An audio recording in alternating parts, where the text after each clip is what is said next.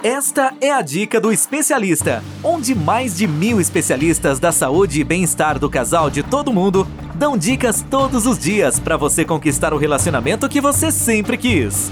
Uma produção do Instituto MM Academy. Olá pessoal, tudo bem? Aqui é Edivânia, sou especialista da saúde e bem-estar do casal e esta é a dica do especialista Aqui, eu e diversos especialistas da saúde e bem-estar do casal de todo mundo damos dicas todos os dias para você conquistar o relacionamento que você sempre quis. Que tal receber dicas todos os dias, ter acesso a consultas gratuitas ou sugerir o próximo tema?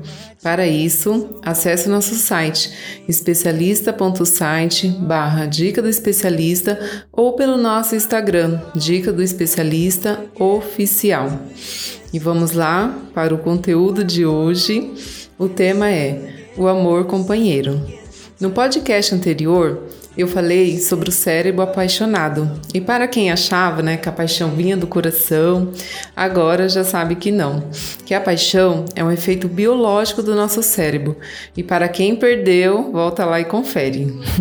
e hoje, né, vou falar para vocês o que acontece após sumirem todos os sintomas da paixão.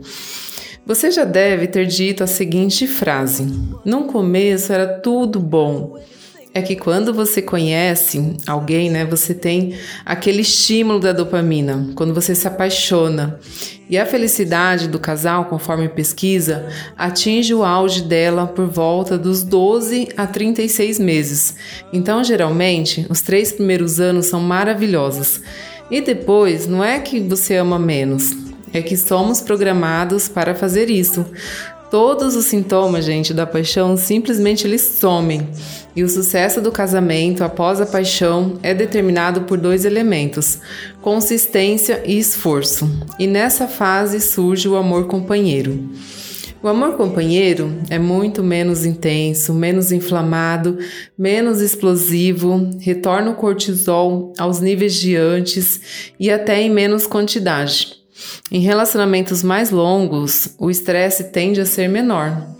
Então, no amor companheiro, nós temos presente o hormônio ocitocina. Para quem não sabe, é o hormônio que regula as emoções e o humor, favorecendo a diminuição do estresse. E no relacionamento, esse hormônio está associado ao sentimento de apego, à conexão social, à conexão humana construída entre o casal. Então, a ocitocina, ela permanece em níveis mais elevados no amor companheiro. Então, né, ela traz aí mais emoção. Na paixão, né, conforme já vimos no podcast anterior, ocorre uma inibição do córtex frontal, que é responsável por selecionar as nossas respostas emocionais. Ele inibe a nossa defesa emocional. Não vemos o defeito do outro. E na fase do amor companheiro, o córtex pré-frontal volta aos seus níveis médios de funcionamento normal. A demência vai embora, a pessoa fica sóbria. Olha que incrível isso, gente. Alguém aí se identificou com essa situação? Porque eu já. Então, como acaba a euforia da paixão, nos tornamos menos emocional.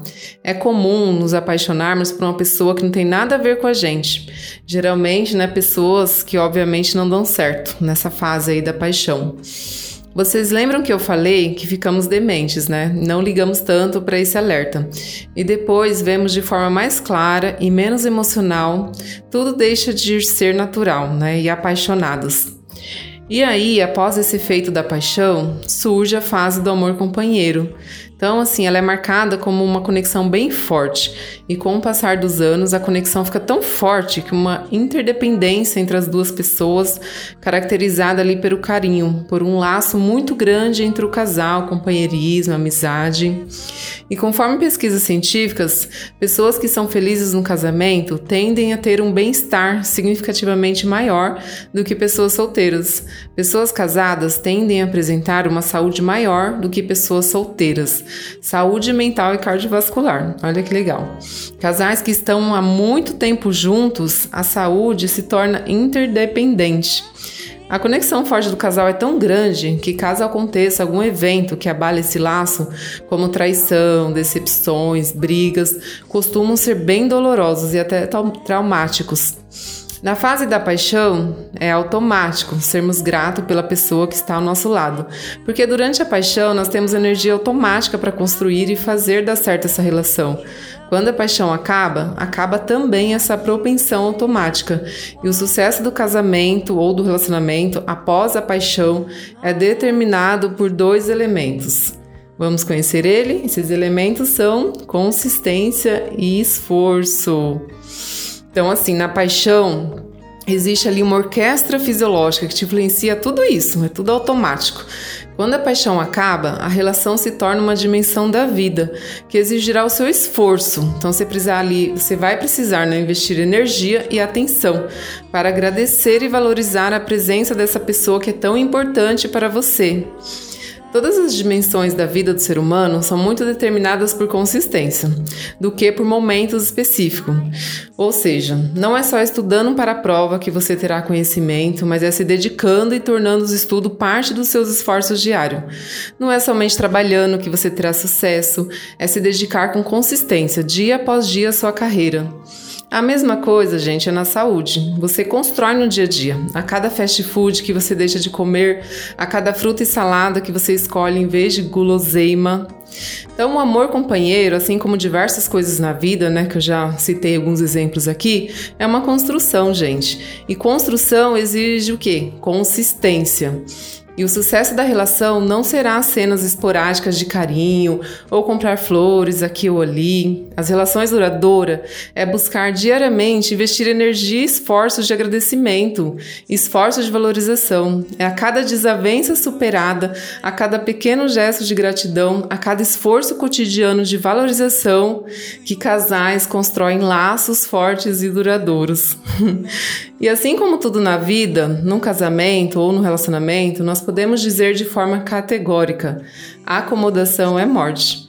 A acomodação profissional destrói carreiras, a acomodação de ficar sentada no sofá e de comidas maléficas destrói a saúde, a acomodação das relações, onde nós deixamos de agradecer, onde nós deixamos de investir nossa energia diariamente para construir ali laços cada vez mais fortes, essa acomodação, gente, destrói relações. Então, talvez, né, por isso, os índices de divórcio estão tão altos. Segundo o IBGE, IBGE, perdão, o número de divórcios aumentou em cerca de 160% de 2007 a 2014. Então, o que acontece, né? Muita gente casa por motivos errados. Às vezes é euforia, demência ou hipermotivação. E nenhuma relação de sucesso será construída em cima de um sentimento tão fugaz, né, gente? Vivemos em um mundo onde tudo é muito veloz, onde os prazeres são instantâneos e onde as pessoas têm grandes dificuldades em se comprometer com objetivos maiores, onde exige ali, né, investimento de tempo e energia. E para nós colhermos, né, os benefícios no futuro distante, no mundo atual, as pessoas tendem a querer prazer imediato. Então, assim, se o amor companheiro é uma construção, é dedicar energia e tempo. E as pessoas não querem. Muita gente espera o automatismo da paixão. E quando ele acaba, devido ao esforço necessário para manter a relação, o relacionamento termina. E em consequência acaba a admiração. A pessoa sente que o parceiro não a completa mais. A pessoa se sente sozinha. Pode até existir o amor, mas o relacionamento acabou. Por isso que muitas pessoas optam né, em permanecer solteiras, trocando sempre de parceiro parceiro. Por quê? Porque ela tem assim a, essa necessidade né, de sentir ali o prazer, né, da, da dopamina, do início da paixão. E muitas pessoas não estão dispostas a dedicar tempo e energia para a construção de um amor companheiro.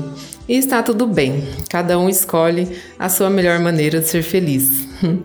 E aí, gostaram da dica de hoje? Fez sentido para vocês ou para alguém que vocês conhecem? Compartilhe esse podcast com alguém que você conheça, que precisa ter esse conhecimento. E para você ouvir mais dicas como esta, basta acessar e assinar o nosso podcast pelas principais plataformas. Acesse nosso site, participe do nosso grupo Dica do Especialista no WhatsApp, pelo nosso site especialista.site barra Dica do Especialista ou pelo Instagram Dica do Especialista Oficial. Você vai poder discutir sobre um episódio, tirar dúvidas e muito mais. Bom, pessoal, eu fico por aqui e a gente se vê na próxima Dica do Especialista.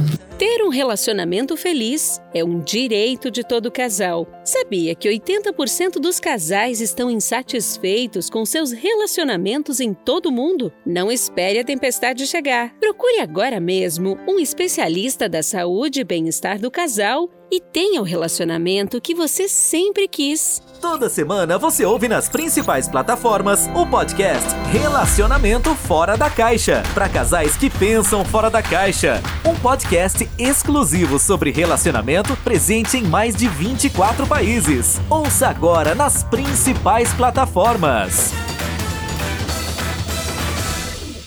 Seu relacionamento está do jeito que você sempre quis? Não? Então acesse o Dica do Especialista, onde especialistas da saúde e bem-estar do casal de todo mundo dão dicas todos os dias para você transformar seu relacionamento.